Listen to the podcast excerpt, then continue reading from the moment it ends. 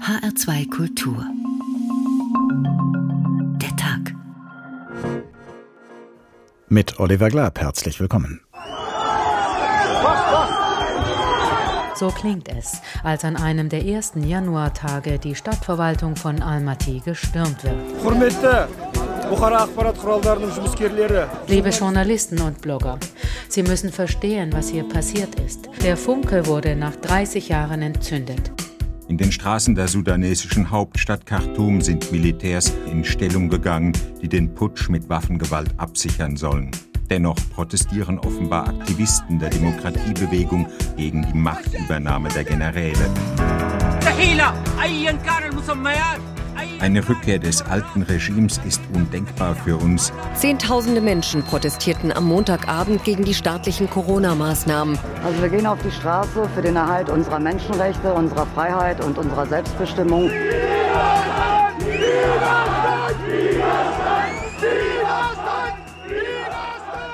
Proteste in Kasachstan, Proteste im Sudan, Proteste in Deutschland. Eine groß angelegte Langzeitstudie aus den USA sagt, Proteste nehmen weltweit zu. An Zahl, an Masse, an Organisationskraft und auch an Zielstrebigkeit, denn immer mehr Proteste zielen darauf, die jeweils Herrschenden ins Wanken zu bringen, sie zu erschüttern, ihren politischen Kurs und oft auch ihre Herrschaft selbst. Woran liegt es, dass auf der Welt immer mehr Proteste in Bewegung kommen? Und können diese Proteste ihrerseits so viel bewegen, dass auch ihre Wirkung weltweit zunimmt? Was macht Proteste erfolgreich? Was ist ein erfolgreicher Protest und was folgt anschließend auf den Erfolg? Fest steht, Demonstrierende gehen oft große persönliche Risiken ein, weil ihr Protest und der Widerstand dagegen nicht selten in Gewalt mündet. Und zu ermessen, ob der Erfolg am Ende das Risiko wert war, das kann Jahre dauern. Hier stehe ich, ich kann nicht anders. Die Macht des Protests, so heißt diesmal der Tag in HR2 Kultur. Und wir werfen jetzt zunächst mal einen Blick in die vorhin erwähnte Langzeitstudie aus den USA. Unser Korrespondent in New York, Peter Mücke, stellt sie uns vor und er beginnt mit dem Autor. Privat löst David Clark gern Rätsel. Insofern hat der Politikprofessor an der Binghamton University im US-Bundesstaat New York sein Hobby zum Beruf gemacht. Seit gut acht Jahren versucht er nämlich das Rätsel von Massenprotesten zu lösen. Was bringt Menschen dazu, auf die Straße zu gehen, um zu protestieren? Wie reagieren Regierungen darauf? Wovon hängt es ab, ob ein Protest im Sinne der Demonstranten erfolgreich endet oder niedergeschlagen wird? Um diese Fragen zu beantworten, sammeln er und seine Mitarbeiter eine Unmenge von Daten. Registriert werden alle Proteste seit 1990, an denen mehr als 50 Menschen beteiligt waren. Rund 16.500 in 162 Ländern. Darunter eher skurrile Aktionen Aktionen wie die Demonstration nackter Fahrradfahrer in der peruanischen Hauptstadt Lima oder einer Gruppe Clowns in Mexiko, aber auch Millionenproteste wie in Hongkong oder während des sogenannten arabischen Frühlings. Auch Deutschland ist vertreten, nicht erst seit den Querdenker-Demos. Spitzenreiter in Europa ist aber traditionell Frankreich, zuletzt vor allem wegen der sogenannten Gelbwesten-Proteste.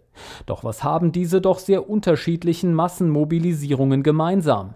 Eine Erkenntnis, Proteste, die eine Organisationsstruktur haben, und sei es nur eine informelle, sind tendenziell erfolgreicher und weniger gewalttätig. Clark sieht dafür drei Gründe. Organisierte Bewegungen haben klarer definierte Ziele, Forderungen und Methoden und sind in der Lage, gewalttätige Mitglieder in Schach zu halten oder auszuschließen. Sicherheitskräfte haben es dann schwerer, Gewalt gegen Demonstranten zu rechtfertigen. Und Regierungen reagieren weniger wahrscheinlich gewaltsam, weil gut organisierte Bewegungen besser in der Lage sind, ihre Anliegen in die Öffentlichkeit zu bringen. Clark hat außerdem einen Trend beobachtet. In den vergangenen sechs Jahren ist die Zahl der Proteste, die die Absetzung von Regierungen fordern, stark gestiegen. Doch trotz aller Daten, es sei unmöglich, Proteste oder gar deren Ausgang zuverlässig vorherzusagen. Vom Sturm aufs Kapitol in Washington vor einem Jahr sei er etwa völlig überrascht worden, gibt Clark zu. Und in seiner Datensammlung taucht dieser Umsturzversuch auch gar nicht erst auf, denn das Mass Mobilization Project beschränkt sich auf Proteste Proteste außerhalb der USA, was auch damit zusammenhängen dürfte, dass das Projekt von der Political Instability Task Force gefördert wird, eine vom US-Auslandsgeheimdienst CIA finanzierte Forschungsgruppe, die sich für die Ursachen von Staatsversagen interessiert, aber natürlich nur außerhalb der USA. Das berichtet unser Korrespondent in New York, Peter Mücke. Und anders als die Studie werden wir zum Ende dieses Tages durchaus in unser eigenes Land schauen, nach Deutschland in diesem Fall. Aber zunächst mal wollen wir uns einige Erkenntnisse dieser weltweiten Studie genauer anschauen und dabei hilft uns Dr. Irene Weipert-Fenner. Sie forscht bei der Hessischen Stiftung Friedens- und Konfliktforschung im Programmbereich innerstaatliche Konflikte. Guten Tag. Guten Tag, Herr Glab. Die Studie aus den USA sagt, es gibt immer mehr Massenproteste, Proteste, an denen sich mehr als 10.000 Menschen beteiligen. Es gibt also immer mehr solcher Proteste, die die Absetzung einer Regierung fordern. Woran könnte das liegen? Was hat sich womöglich verändert? Ja, ist eine gute Frage und vor allem, weil es ja gerade so viele Proteste sind, äh, werde ich Ihnen keine pauschale Antwort darauf geben können, denn diese Protestbewegungen sind tatsächlich sehr divers.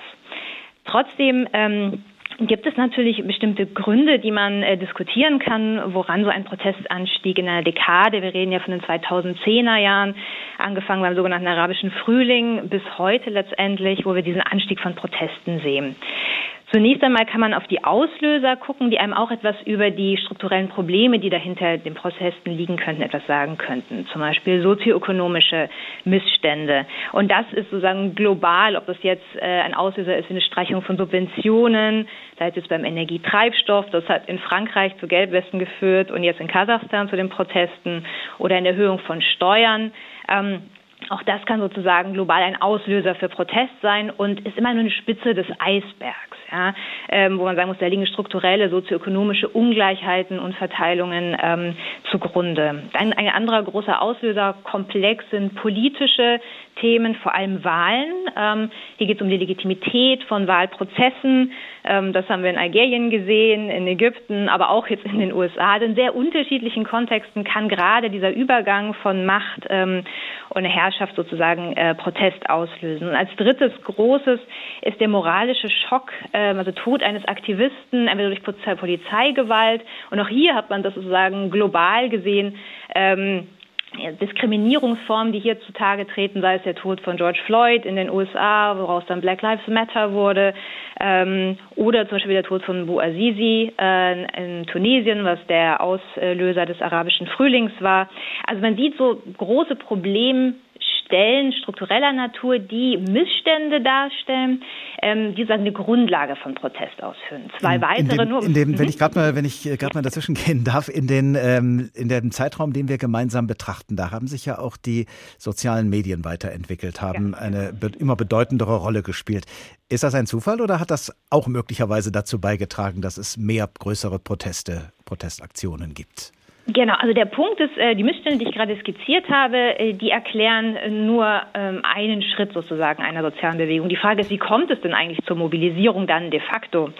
Ähm, und die sozialen Medien, das wurde ja gerade 2011 viel diskutiert, waren das jetzt Facebook und Twitter-Revolution, die wir gerade zum arabischen Frühling gesehen haben. Ähm, und hier wissen wir einfach mittlerweile, dass ja, soziale Medien können natürlich zur Mobilisierung beitragen, sie sind ein Teil davon, aber sie können auch zur Unterdrückung beitragen, zur Kontrolle das Abschalten von sozialen Medien kann Proteste auch wieder behindern. Und auch die Plattformen selbst sind nicht unbedingt unschuldig, genau auch Tech-Unternehmen die bestimmte Apps zum Beispiel aus ihrem Store dann rausnehmen, sodass sich Protest dann nicht mehr äh, hier formieren kann. Ähm, also alle haben dazugelernt. Die AktivistInnen, die äh, immer weiter neue Wege suchen, äh, Kanäle zu finden, in denen sie nicht überwacht werden, gilt natürlich besonders in autoritären Regimen, aber auch autoritäre Regime ähm, tun sich hier äh, zusammen zum Teil, kaufen die entsprechende Software, um wiederum AktivistInnen auszuspähen. Letztendlich Social Media ist ein fester Bestandteil unserer Protestkultur geworden, aber ein ambivalenter, muss nicht nur protestfördernd wirken. Hat denn der höhere Organisationsgrad den Protest Proteste ja offensichtlich haben, hat er denn tatsächlich den Effekt, äh, der, den die Studie zumindest benennt, dass ähm, ja, Organisatorinnen von Protesten dann dafür sorgen können, dass die weniger gewalttätig werden, indem sie nämlich die gewaltbereiten Mitglieder dann irgendwann rausschmeißen aus der Bewegung. Ist das eine Beobachtung, die Sie auch machen? Das ist ein schwieriges Statement ähm, von dem Kollegen, der vorher zitiert wurde. Denn ähm, ich würde sagen, dass gerade unsere heutige ähm, Protest Kultur, wenn man es vereinheitlicht äh, sprechen will, eben nicht von einer zentralen Organisation aus gesteuert wird, zumindest oft nicht der Beginn ist ähm, und dass oft dezentrale äh, Protestelemente, Mobilisierung hier stattfindet, was äh, in vielen ähm, gerade autoritären Regimen äh, eine große Stärke war, aber auch äh, in, in Europa, wenn man denkt, dass man eben verschiedene Zellen hat, die plötzlich anfangen, sich äh, zu mobilisieren und eben nicht zentral gesteuert sind.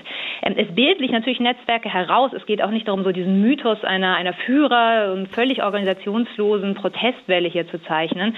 Aber gerade dieses Bild von einer festen Organisation ist schwierig. Ähm, und die Frage, die andere Komponente ist ja die der Gewalt. Wie, was meint man eigentlich mit gewaltlos und gewaltsam? Islam. Auch hier, je nachdem, welchen Kontext Sie schauen, ähm, finden Sie sich oft parallel gewaltlose und gewaltsame Elemente. Das wirklich Entscheidende, und da würde ich dem Kollegen auf jeden Fall recht geben, ist ja die Frage, ob sich ein Protest bewaffnet. Ja, das ist natürlich gerade in Anti-Regime-Protesten, in autoritären ähm, Ländern von zentraler Bedeutung. Da hat man zum Beispiel in Syrien gesehen, was passiert, wenn sich Protestbewegungen zum Teil auch nur bewaffnen und sozusagen dann auch noch externe Akteure dazukommen, die das befeuern und dann wirklich dann der Übergang in einen Bürgerkrieg stattfindet, was sozusagen dann weit weg ist von den Protestbewegungen, über die wir hier gerade sprechen. Ähm, ja, also insofern, das mit dem gewaltlos, gewaltsam ist oft eine schwere Dichotomie, die in der empirischen Forschung dann schwer durchzuhalten ist, wenn man sich Fälle genauer anschaut. Die Studie stellt da ja auch eine These auf äh, aus der Perspektive der Regierenden. Ähm, sie sagt, die Studie, Regierungstruppen haben es schwerer einfacher, gewalttätige Reaktionen auf Demonstranten zu rechtfertigen, wenn diese Demonstranten selbst weniger gewalttätig sind. Äh, reagieren Staatsführungen nicht trotzdem immer wieder gewalttätig, auch wenn Proteste friedlich sind? Absolut. Man muss sagen, eigentlich haben alle Regime ähm, immer drei Möglichkeiten, die sie auch gerne kombinieren. Repression, Konzession in materieller oder auch institutioneller Form oder auch Ignorieren von Protesten. Ähm, und Repression hat sich leider Gottes durchaus als ein äh, valides Mittel äh, gerade für autoritäre Regime heraus ähm, gestellt, äh, Protest zu unterdrücken und gar nicht erst aufkommen zu lassen. Und ähm, insofern ähm, ist es letztendlich in der Legitimität äh, eines autoritären Herrschers ähm, oft ziemlich egal, gerade wenn äh, regionale Mächte äh, ihn hier unterstützen sei es jetzt ähm, Russland hier als großer Unterstützer von autoritären Regimen, sei es äh, verschiedene Golfregime in der arabischen Welt. Ähm, wenn sozusagen da der Support da ist, ist es eigentlich egal. Und leider ist auch unsere äh, westliche äh, Aufmerksamkeit da auch sehr selektiv. Der Protest zum Beispiel in Bahrain, der 2011 auch militärisch niedergeschlagen wurde, hat hier nicht keinen großen Aufschrei ausgelöst, ebenso wie das Massaker 2013 ähm, durch äh, äh, den ägyptischen mittlerweile ja Präsidenten Sisi. Ähm, also hier wird einfach durch Gewalt tatsächlich autoritäre Herrschaft durchgesetzt und ähm, ob dann die Protestierenden ähm, vollkommen gewaltlos blieben oder sozusagen sich mit äh, marginalsten Mitteln gewehrt haben, hat überhaupt keinen Unterschied gemacht. Wie gesagt, der kann man kann man denn äh, sagen eigentlich unter welchen Umständen Proteste erfolgreich sind, äh, der Gestalt, dass sie ja entweder dazu führen, dass die Regierenden auf die Forderungen eingehen oder dass die Regierenden tatsächlich von der Macht vertrieben werden. Welche Faktoren sind für sowas ausschlaggebend?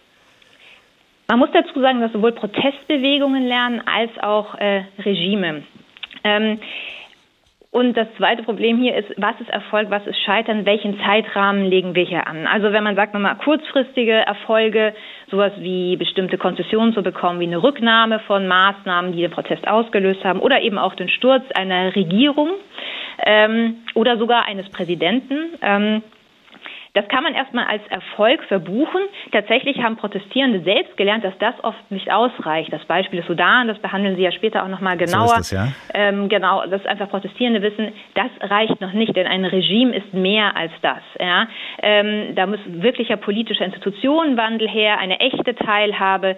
Und auf der anderen Seite haben wir eben die autoritären Regime, die auch dazu gelernt haben und versuchen genau äh, das zu verhindern. Und genau das werden Sie ja in den äh, Studien nachher auch nochmal genauer anschauen.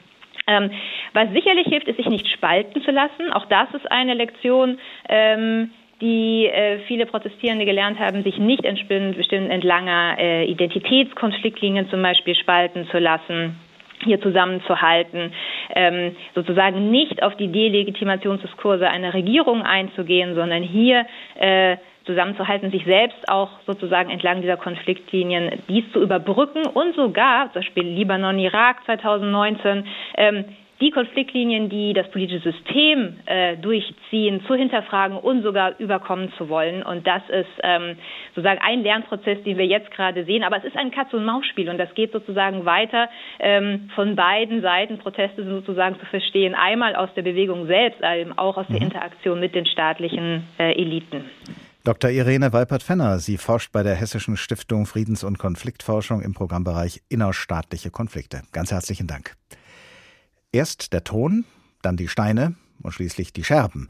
Das könnten die ersten Eskalationsstufen eines Protestes sein, vom verbalen Protest über den handgreiflichen bis zur Gewalt gegen Sachen. Aber Ton, Steine, Scherben ist natürlich vor allem der Name einer Band, die uns jetzt eine der fundamentalst möglichen Protestparolen zuruft, nämlich keine Macht für niemand. Ich bin nicht frei und ich kann nur reden. Wenn die Diebe mich bestehen, ich immer mir befehlen. Ich bin tausendmal verblutet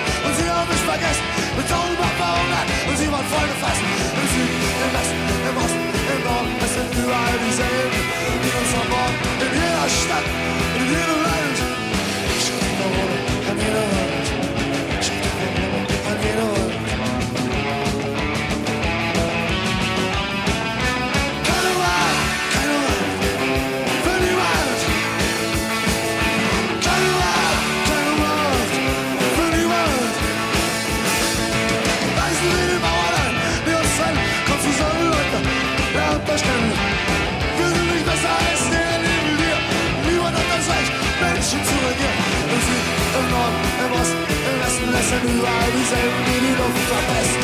In jeder Stadt und in jedem Land heißt die Parole von unserem Kampf. Heißt die Parole von unserem Kampf.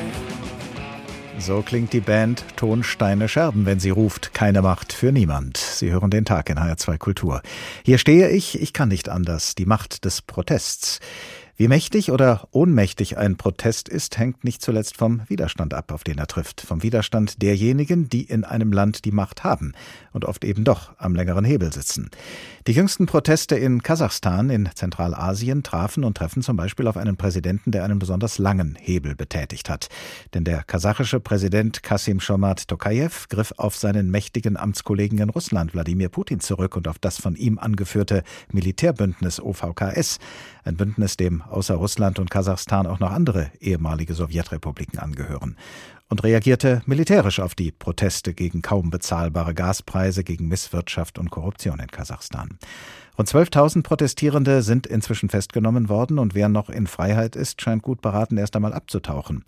Unsere Korrespondentin für die Region, Andrea Bär, hatte gleichwohl Gelegenheit, mit einem der Aktivisten über Skype zu sprechen.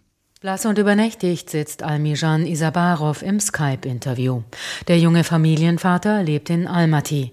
Die blutigen Ereignisse der letzten Tage hat er hautnah miterlebt. Der 26-jährige Unternehmer ist dabei, als sich die Menschen in Almaty zuerst versammeln. Aus 100 werden 200, dann 300 und am Ende sind es etwa 20.000, wenn nicht mehr, die gemeinsam in Richtung Akimat, in Richtung Stadtverwaltung unterwegs sind. Da ist sich Almejan Isabarov sicher. Niemand will plündern, zerstören oder gar töten, betont er immer wieder, denn welche Bürger haben denn Waffen? 90 Prozent der Menschen waren friedlich. Das heißt, sie standen da und haben zugeschaut. Und einige junge Typen, ich weiß nicht, vielleicht waren es einfach Hitzköpfe, arme Leute. Sie waren sauer wegen niedriger Löhne, niedrigem Lebensstandard und so weiter. Vielleicht waren das auch Provokateure der Geheimdienste. Ich beurteile das jetzt nicht, weil ich es einfach nicht genau weiß. Ich habe selbst gesehen, wie es zu Kämpfen mit Militär und Polizei kam. Er hört so etwas wie Explosionen und riecht dann zum ersten Mal in seinem Leben Tränengas und seine Augen brennen. Das Militär will die Demonstrierenden vertreiben, erzählt er weiter. Die Schüsse gab es, nachdem die Sicherheitskräfte offenbar entschieden hatten, dass etwas anderes nichts nützt und die Menschen sich nicht zerstreuen lassen. Die wichtigste Forderung war der Rücktritt von Präsident Tokayev.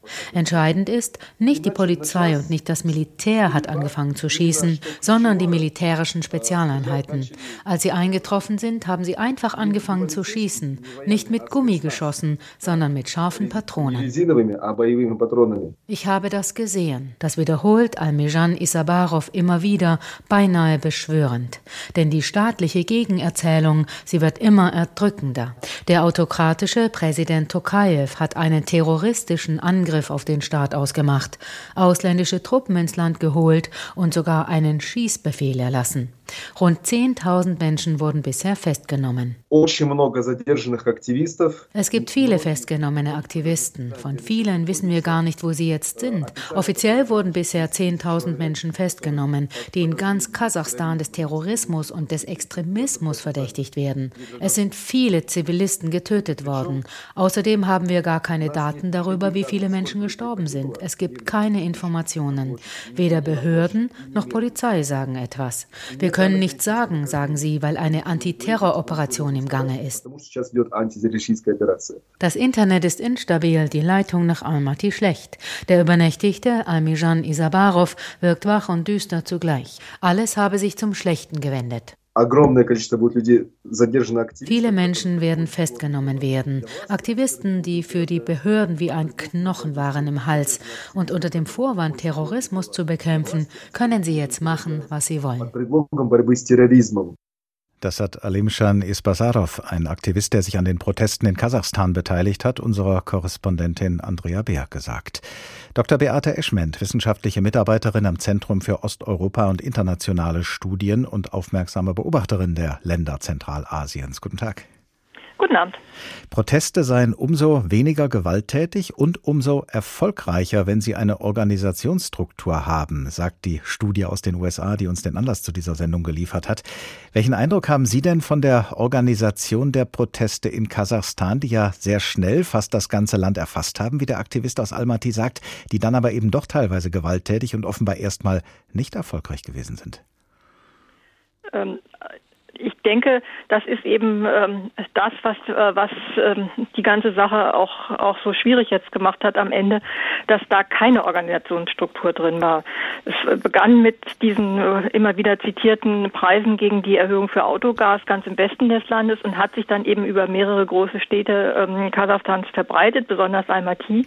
Äh, man kann aber nicht erkennen, ähm, dass, dass eine, ein, äh, eine Führungsfigur oder eine Organisation dahinter stand, sondern am, anfangs funktionierte das Internet ja noch. Man kann also davon ausgehen, dass das über die sozialen Medien gelaufen ist. Und ähm, dann wurde es zum Selbstläufer und ähm, ja, dann scheint es eben auch passiert zu sein, dass eben ähm, sich dem Ganzen vermutlich Kriminelle angeschlossen haben. Ähm, es gibt sogar Berichte, dass, dass bezahlte ähm, be, be, bezahlte Demonstranten sozusagen da ähm, geplündert haben und so. Also sprich, äh, genau dieser Organisationsaspekt fehlt ganz definitiv und ähm, wird wahrscheinlich auch eins, einer der Fehler der Sache sein, ja. Wenn Sie schon nicht so organisiert äh, gewesen sind, die Proteste, haben Sie denn jetzt mal von den Kriminellen, die sich darunter gemengt haben, abgesehen, haben die Leute, die da protestiert haben, denn äh, wenigstens äh, ja dieselben Ziele? Wollen sie auf dasselbe hinaus? Äh, ich denke, das kann man ähm, in den großen Zielen tatsächlich sagen. Das, das erste Ziel war, waren eben die, war die Senkung der, der, ähm, der, Erdga ähm, der Autogaspreise. Das nächste war, war die Absetzung oder das endgültige Verschwinden des alten Präsidenten, der Nazarbayev, der ja immer noch bis letzte Woche wichtig, ein wichtiges Amt im, im Staat hatte und als die graue Eminenz im Hintergrund äh, galt. und ja, überhaupt die Forderung war vor allem äh, sozioökonomisch ähm, und da denke ich, sind die Demonstranten jetzt wahrscheinlich erstmal auch ganz zufrieden, aber politisch, äh, ihre politischen Forderungen werden natürlich so bald nicht erfüllt werden. Der kasachische Präsident hat ja sehr schnell das Bündnis OVKS zu Hilfe gerufen, ein Bündnis ehemaliger Sowjetrepubliken unter Führung Russlands. Das ist auf den ersten Blick so, als würden wir hier in Deutschland angesichts von Straßenprotesten, wenn sie denn eine gewisse Größenordnung haben, die NATO zu Hilfe rufen. Was sagt das aus über die Proteste und über das Regime in Kasachstan, das der Präsident Hilfe von außen angefordert hat? Das sagt meines Erachtens äh, über die Proteste aus, dass sie ähm, bedrohlicher wirkten auf die auf das Regime ähm, als als ähm, wie wir auch hier angenommen haben. Und für mich ist die, die Einberufung der, der OVKS auch tatsächlich ein, ein Zeichen der Schwäche des, des ähm, Regimes, dass man also tatsächlich nicht mehr wusste, sich nicht mehr zu helfen wusste und quasi ja in der Masse russische Truppen daraufhin ins Land geholt hat. Und wir haben ja schließlich bis, äh, bis vorgestern auch alle noch darüber spekuliert, wie lange die russischen Truppen wohl im Land bleiben äh, und was das für das Verhältnis Kasachstan-Russland bedeutet. Ähm, erst heute ist klar, dass sie jetzt äh, schon wieder abziehen. Weil ihr längeres Verbleiben dann womöglich eher zur Eskalation als zur Deeskalation beigetragen hätte? Äh, weil sie ganz offensichtlich nicht mehr nötig sind und ähm, ein längeres äh, Verbleiben von russischen Truppen in Kasachstan den Präsidenten bestimmt keine gute, äh, keine äh, gute Stimmung in der Bevölkerung gebracht hätte. Der Aktivist aus Almaty, den wir eben gehört haben, hält es zumindest für möglich, dass Provokateure des Geheimdienstes dafür gesorgt haben, dass die Proteste eskalieren, dass sie nicht mehr ausschließlich gewaltfrei bleiben, um dadurch den Vorwand zur gewaltsamen Niederschlagung der Proteste zu liefern. Wie schätzen Sie das ein? Das kann man im Augenblick überhaupt nicht sagen. Es ist unfassbar, wie viele verschiedene Ideen und Theorien und auch Verschwörungstheorien im Augenblick ähm, auch im Internet unter kasachischen äh, Protagonisten kursieren. Und die einen sagen, es ist der Geheimdienst, die einen sagen, es steckt die Familie Nazarbayev dahinter, die anderen sagen, Tokayev hat da irgendwie was ähm, gemacht. Das kann man überhaupt nicht absehen, aber bei nicht gut organisierten Demonstrationen ist es ja eigentlich so gut wie immer so, dass, dass da auch ein Teil der ähm, Demonstranten ähm, dabei ist, der, der dann quasi nicht politisch demonstriert, sondern anfängt, ähm, sich zu schlagen oder zu marodieren. Halten Sie denn Kasachstan jetzt nach den jüngsten Ereignissen für ein Beispiel dafür, dass ein Protest im wahrsten Sinne des Wortes nach hinten losgehen kann, weil er den Regierenden letztlich in die Hände spielt? Ja, zumindest kann man im Augenblick äh, den Eindruck haben, dass äh, Präsident Tokayev stärker aus der Sache rausgeht, als er reingegangen äh, ist, ähm, was das Verhältnis zum alten Präsidenten betrifft, der ja bisher immer noch hinter ihm stand und wo einige Leute meinten, er kann, ähm, der jetzige Präsident kann gar nicht selber schalten und walten. Ansonsten hat ähm, der Präsident gestern sozioökonomisch ähm, große Versprechungen gemacht, ähm, irgendwo auch angedeutet, dass äh, Korruption bekämpft wird, ähm, äh, eine gewisse Umverteilung im Land stattfinden soll und so weiter. Ich weiß, dass ähm, die, meine älteren Bekannten in Kasachstan ihm das nicht so recht glauben, ähm, dass das äh, tatsächlich stattfindet. Bei Jüngeren scheint es ein bisschen anders zu sein.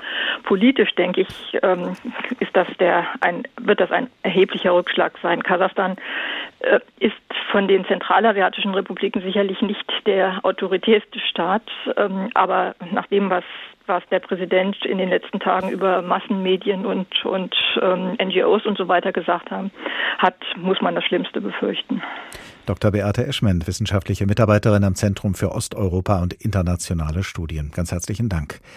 Begonnen hatten die Proteste in Kasachstan, wie bereits mehrfach erwähnt, mit der Empörung vieler Menschen über drastisch gestiegene Gaspreise. Mit einem Protestsong gegen die Fahrpreise in Bussen und Bahnen hat sich vor 50 Jahren die Band Ton, Steine, Scherben auf lautstarke Weise zu Wort gemeldet. Der Song heißt Mensch Meier.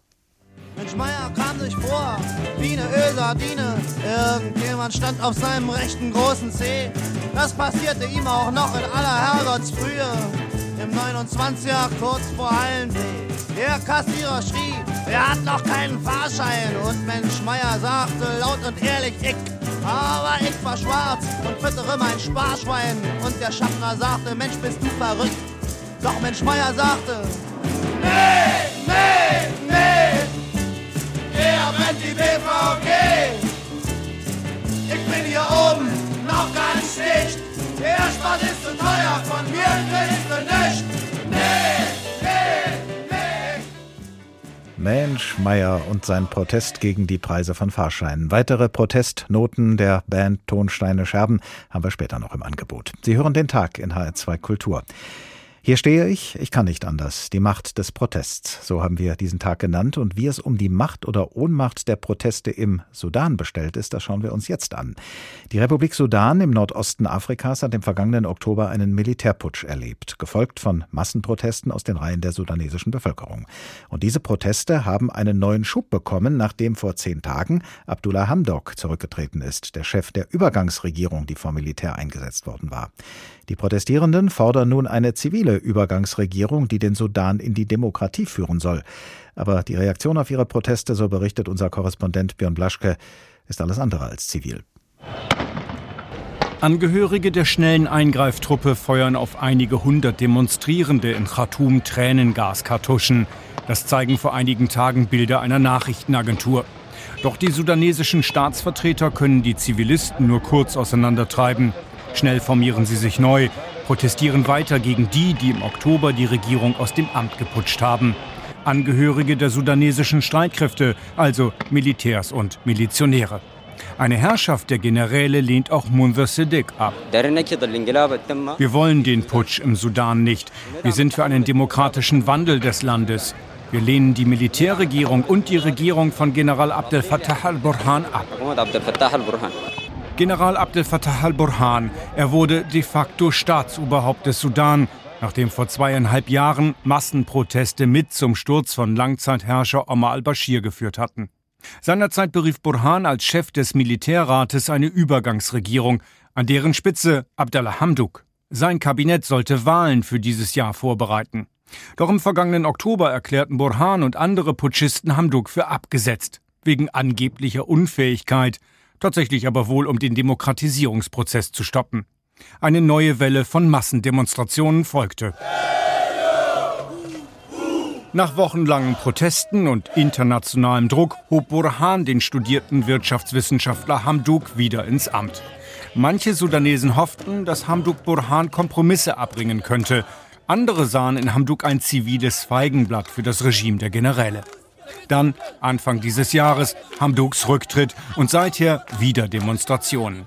Auch Einas Mustafa ist unter den Protestierenden. Ich bin heute hier draußen, um gegen die Militärregierung zu protestieren. Wir wollen neben Freiheit, Frieden, Sicherheit und Gerechtigkeit auch eine zivile und demokratische Regierung. Noch ist offen, wer den Posten des sudanesischen Regierungschefs übernehmen wird, ob ein ziviler Politiker oder ein Vertreter der Streitkräfte. Die Vereinten Nationen, im Sudan durch den deutschen UN-Sondergesandten Volker Pertes vertreten, organisieren Gespräche. Es ist aber sehr wichtig zu betonen, dass die UN keinen Lösungsvorschlag vorstellen. Wir werden auch keine Vorschläge machen, die mit strittigen Hauptthemen der Parteien zu tun haben.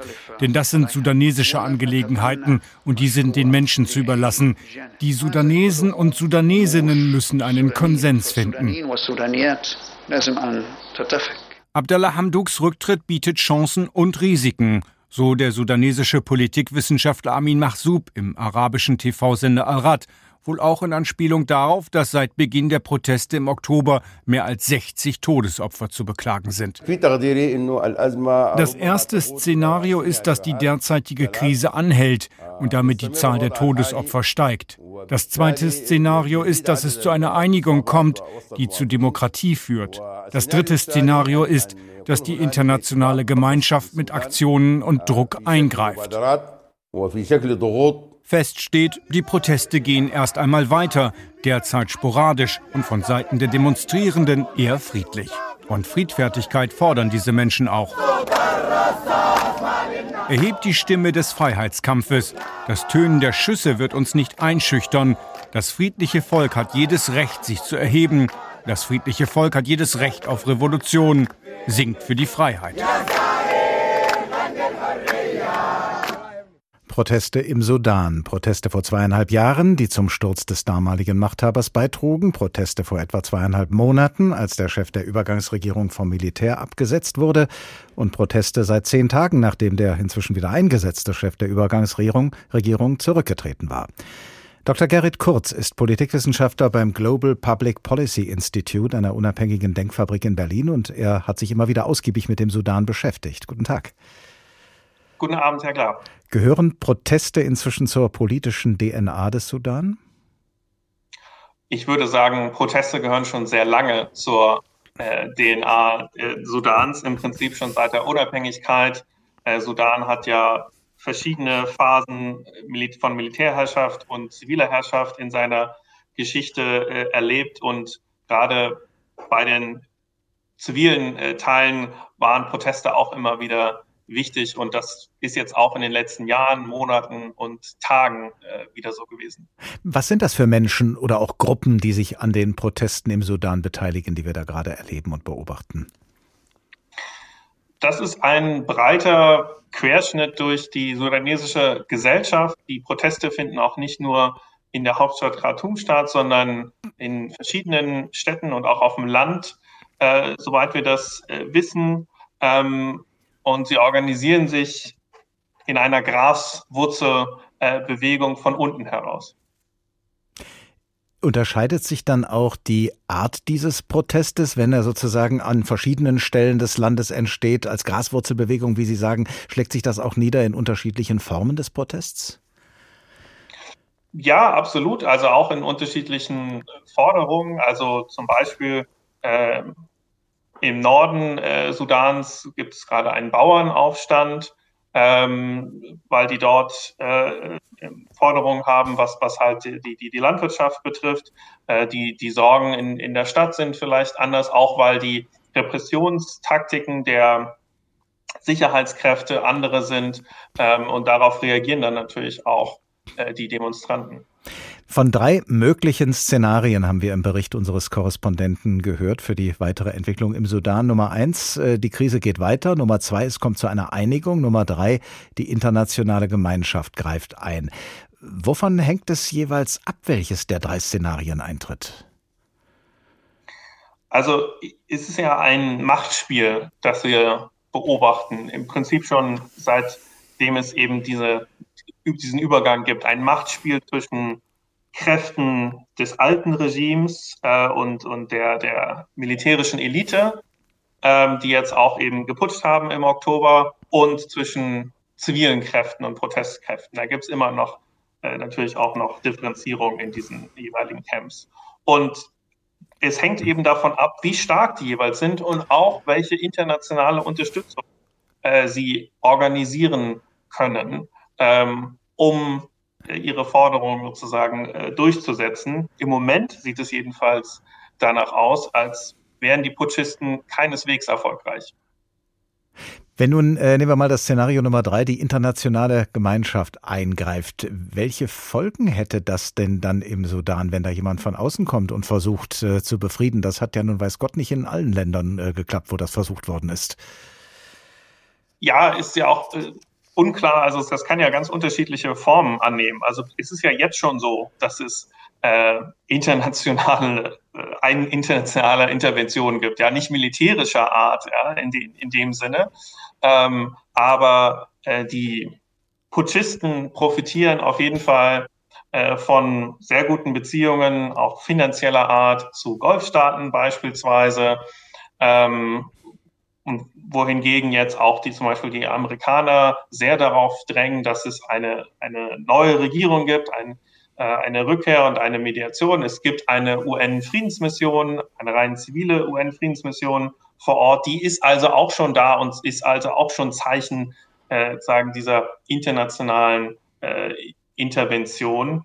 Von daher, das passiert schon. Die Frage ist nur, wie sich das dann noch äh, verändern wird in den nächsten Tagen und Wochen. In, diesen, in dieser Reihe dieser drei Szenarien fehlt ja ein viertes, das da lautet, äh, die Proteste werden niedergeschlagen. Das scheint aber offenbar keine Option zu sein. Die sind so stark, und da sind wir wieder beim Anfang, Proteste gehören zur politischen DNA des Sudan, äh, dass die einfach nicht aus der Welt zu schaffen sind von Seiten der Herrschenden, oder? Ja, also ich glaube, es ist sehr instruktiv äh, an 2019 zu erinnern, als äh, erst Bashir gestürzt wurde, der 30-jährige, äh, der, der Herrscher, der für 30 Jahre äh, geherrscht hat in, in Sudan. Ähm, und dann das Militär auch versucht hat, äh, an der Macht zu bleiben. Und da wollten die zivilen Demonstranten auf keinen Fall mitmachen. Die wollten eine, eigentlich wollten sie eine rein zivile Regierung haben und haben dann ein Protestcamp gemacht äh, vor dem Hauptquartier des, des Militärs in Khartoum. Ähm, das ging dann so ein paar Wochen gut, einigermaßen. Und am 3. Juni 2019 gab es ein Massaker. Da gab es dann sozusagen diese blutige Niederschlagung dieses Protestcamps. Über 100 Menschen äh, kamen um. Es gab auch Massenvergewaltigungen.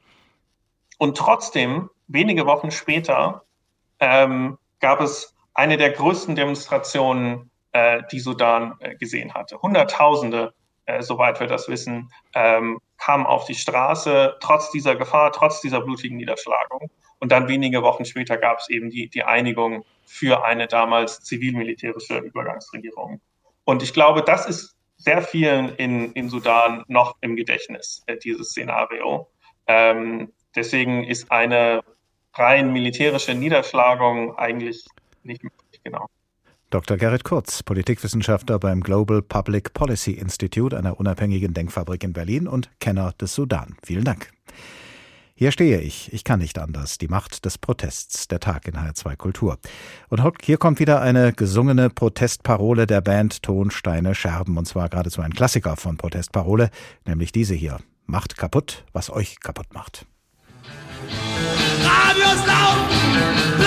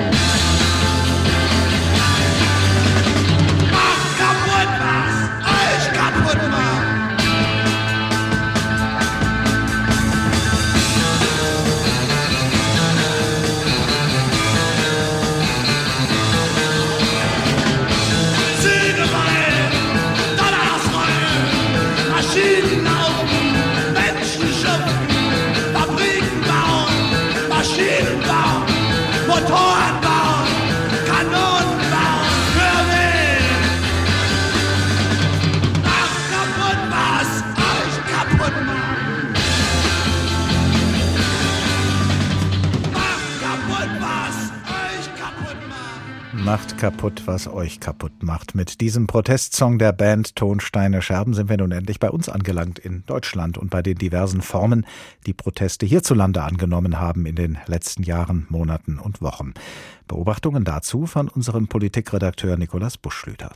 Artikel 8 des Grundgesetzes gibt jedem Bundesbürger oder Bürgerin das Recht, sich in der Öffentlichkeit zu versammeln und zu protestieren. Gerade in den letzten zwei Jahren ist von diesem Recht zumindest gefühlt überdurchschnittlich Gebrauch gemacht worden. Besonders auffällig die sogenannten Corona-Demos, die so heterogen ausfallen wie ihre Teilnehmer die sich aus Impfgegnern, Verschwörungsideologen, Reichsbürgern und Rechtsradikalen, Esoterikern oder ganz einfach Menschen zusammensetzen, die die staatlichen Maßnahmen bei der Pandemiebekämpfung für überzogen oder falsch halten. Corona-Demos sind mal groß, mal klein, mal friedlich, mal gewalttätig. Fast alle Corona-Versammlungen eint jedoch das überwiegende Nicht-Einhalten von Auflagen wie Masken tragen oder Abstand halten. Wir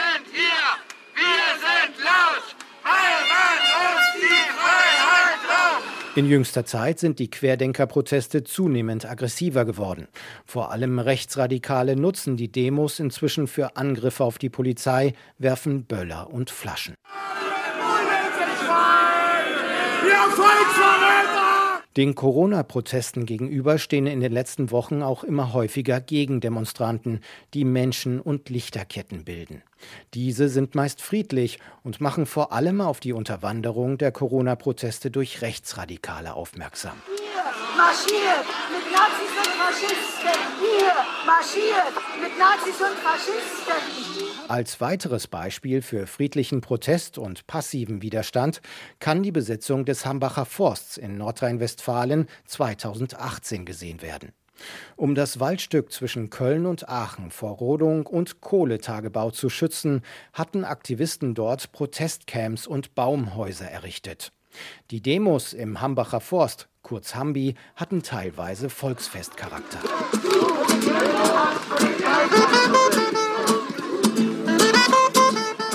Im Herbst 2018 griff die nordrhein-westfälische Landesregierung jedoch hart durch.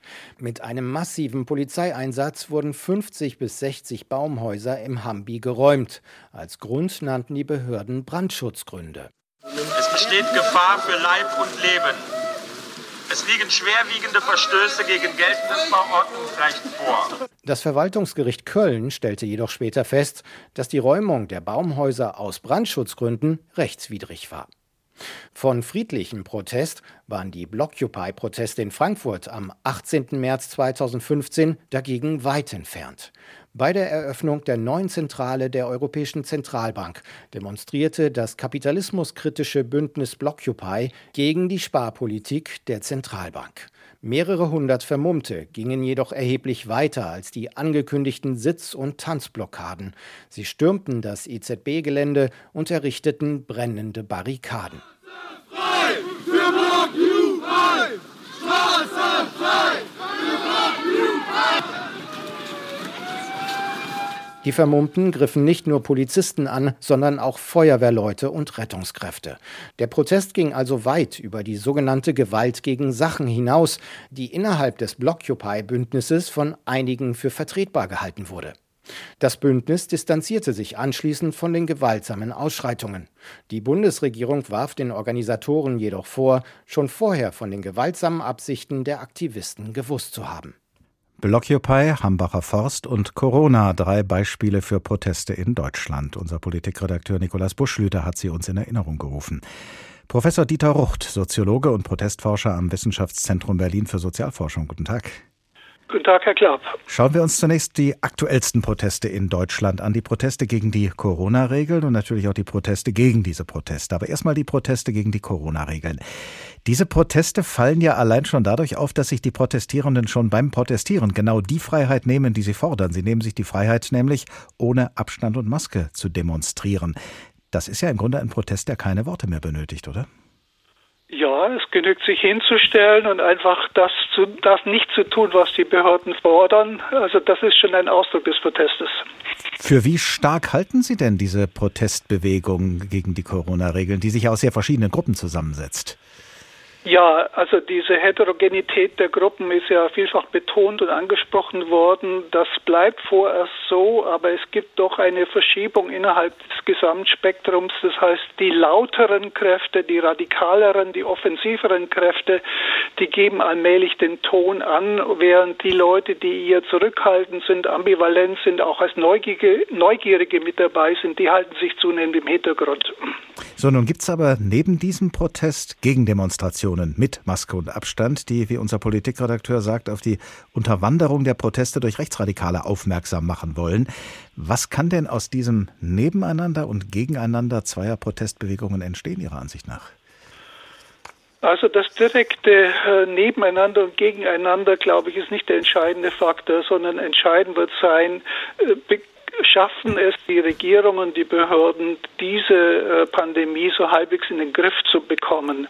Wenn sie das schaffen, dann wird auch diese Protestfront äh, wieder einmal ein Stück weit eingedämmt oder ruhiger. Das bedeutet aber nicht, dass diejenigen, die jetzt schon staatskritisch gesonnen sind, gegen die Klasse da oben antreten und von einer Corona-Diktatur sprechen, dass die dann Ruhe geben werden, sondern die werden sich aller Wahrscheinlichkeit nach dann neue Themen suchen. Wir haben in dieser Sendung bisher vor allem von Protesten gehört, die sehr weit entfernt von uns in zwei anderen Ländern, auf zwei anderen Kontinenten stattfinden. In beiden Fällen ging es um Proteste gegen ein autoritäres Regime, das wir hier in Deutschland nicht haben, auch wenn das äh, manche von den Protestierenden hierzulande gerne so darstellen. Welche Rolle, welche möglicherweise ganz andere Rolle kommt Protesten denn hierzulande eigentlich zu?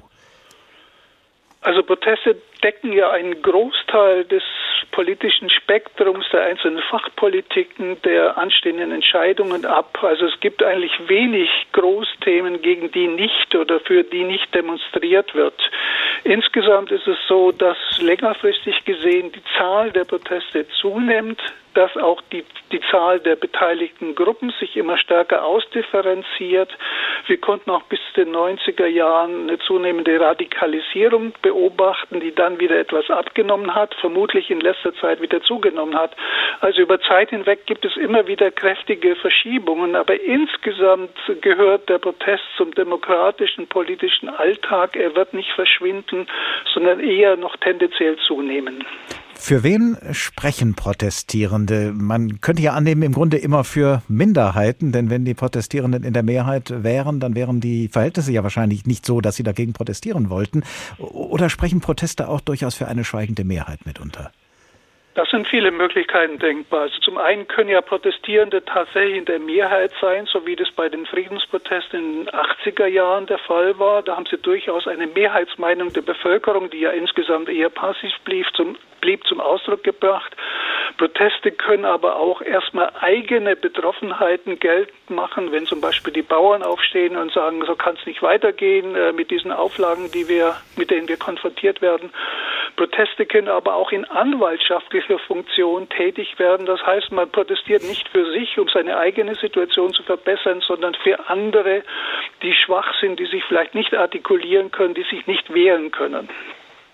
Wir haben gehört, wie die Regierenden in Kasachstan und im Sudan mit Protesten umgehen. Im Kontrast dazu könnten ja demokratische Staaten wie der unsere Vorbilder dafür sein, wie Staat und Gesellschaft am besten mit Protesten umgehen sollten. Sehen Sie denn an den Protesten in Deutschland und am Umgang damit äh, irgendetwas Vorbildliches? Ja, durchaus. Also zum Beispiel hat die Polizei, die eigentlich äh, in den früheren Jahrzehnten eher rigoroser vorgegangen ist und so manchmal auch so eine Art Haut drauf Mentalität hatte oder auch die Proteste in Gegenden abgedrängt hat, wo sie dann kaum mehr störten oder sichtbar waren, da hat die Polizei zugelernt, da haben die Behörden zugelernt, auch das Bundesverfassungsgericht geht inzwischen mit zivilen Ungehorsam anders um als früher. Das wird nicht mehr per se als Gewalt definiert.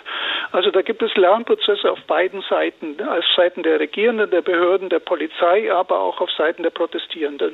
Gleichwohl gibt es äh, natürlich Protestformen und wir haben eben auch von einer solchen gehört, da beim Hambacher Forst, äh, wo es eigentlich unvermeidlich ist, dass Protestierende und Polizei früher oder später physisch aufeinandertreffen.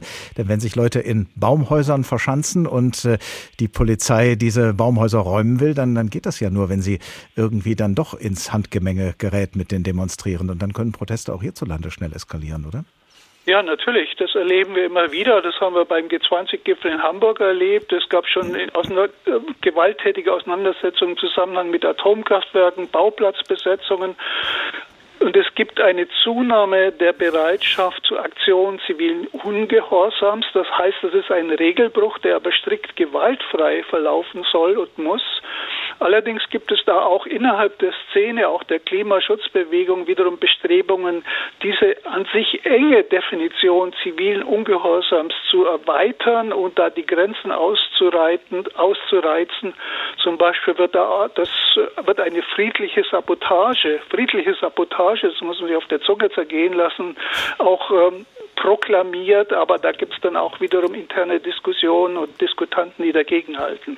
Weltweit äh, sagt ja die Studie aus den USA, die wir am Anfang unserer Sendung betrachtet haben, weltweit nehmen Proteste zu. Würden Sie das äh, für die nähere und mittelfristige Zukunft auch für Deutschland so erwarten? Ich denke ja. Also wir haben für die letzten Jahre keine verlässlichen Zahlen. Für die Jahrzehnte davor habe ich durchaus Zahlen, eine große Datenbank. Und da zeigt sich im langfristigen Trend, also jenseits der konjunkturellen äh, Schwankungen des Auf und Abs von Protesten, eine, eine Zunahme im Durchschnitt. Und vermutlich wird es auch anhalten. Dafür sprechen auch die Zahlen von Behörden. Ich nehme mal Berlin, greife ich mal heraus. Da waren es vor etwa 15 Jahren noch zweieinhalbtausend Proteste pro Jahr in Berlin. Jetzt ist die Zahl weit über 5000 Proteste, also Versammlungen und Aufzüge im Behördendeutsch. Nicht alle davon werden von den Medien überhaupt registriert und berichtet. Nur ein kleiner Teil davon gelangt sozusagen ans politische Publikum, aber das Protestgeschehen ist weitaus umfangreicher, reichhaltiger, auch facettenreicher, als wir das gemeinhin annehmen. Ist das gut für unsere Demokratie oder eher nicht? Ja, Protest ist erstmal per se, wenn er nicht schon sich antidemokratisch gebärdet und ausrichtet, ausrichtet was Positives. Das heißt, das ist eigentlich die Wahrnehmung bürgerschaftlichen Interesses, bürgerschaftlicher Mitverantwortung, sofern er denn in geregelten Bahnen abläuft und sich auch guter Argumente bedient, was ja nicht von allen Protesten gesagt werden kann. Professor Dieter Rucht, Soziologe und Protestforscher am Wissenschaftszentrum Berlin für Sozialforschung. Vielen Dank.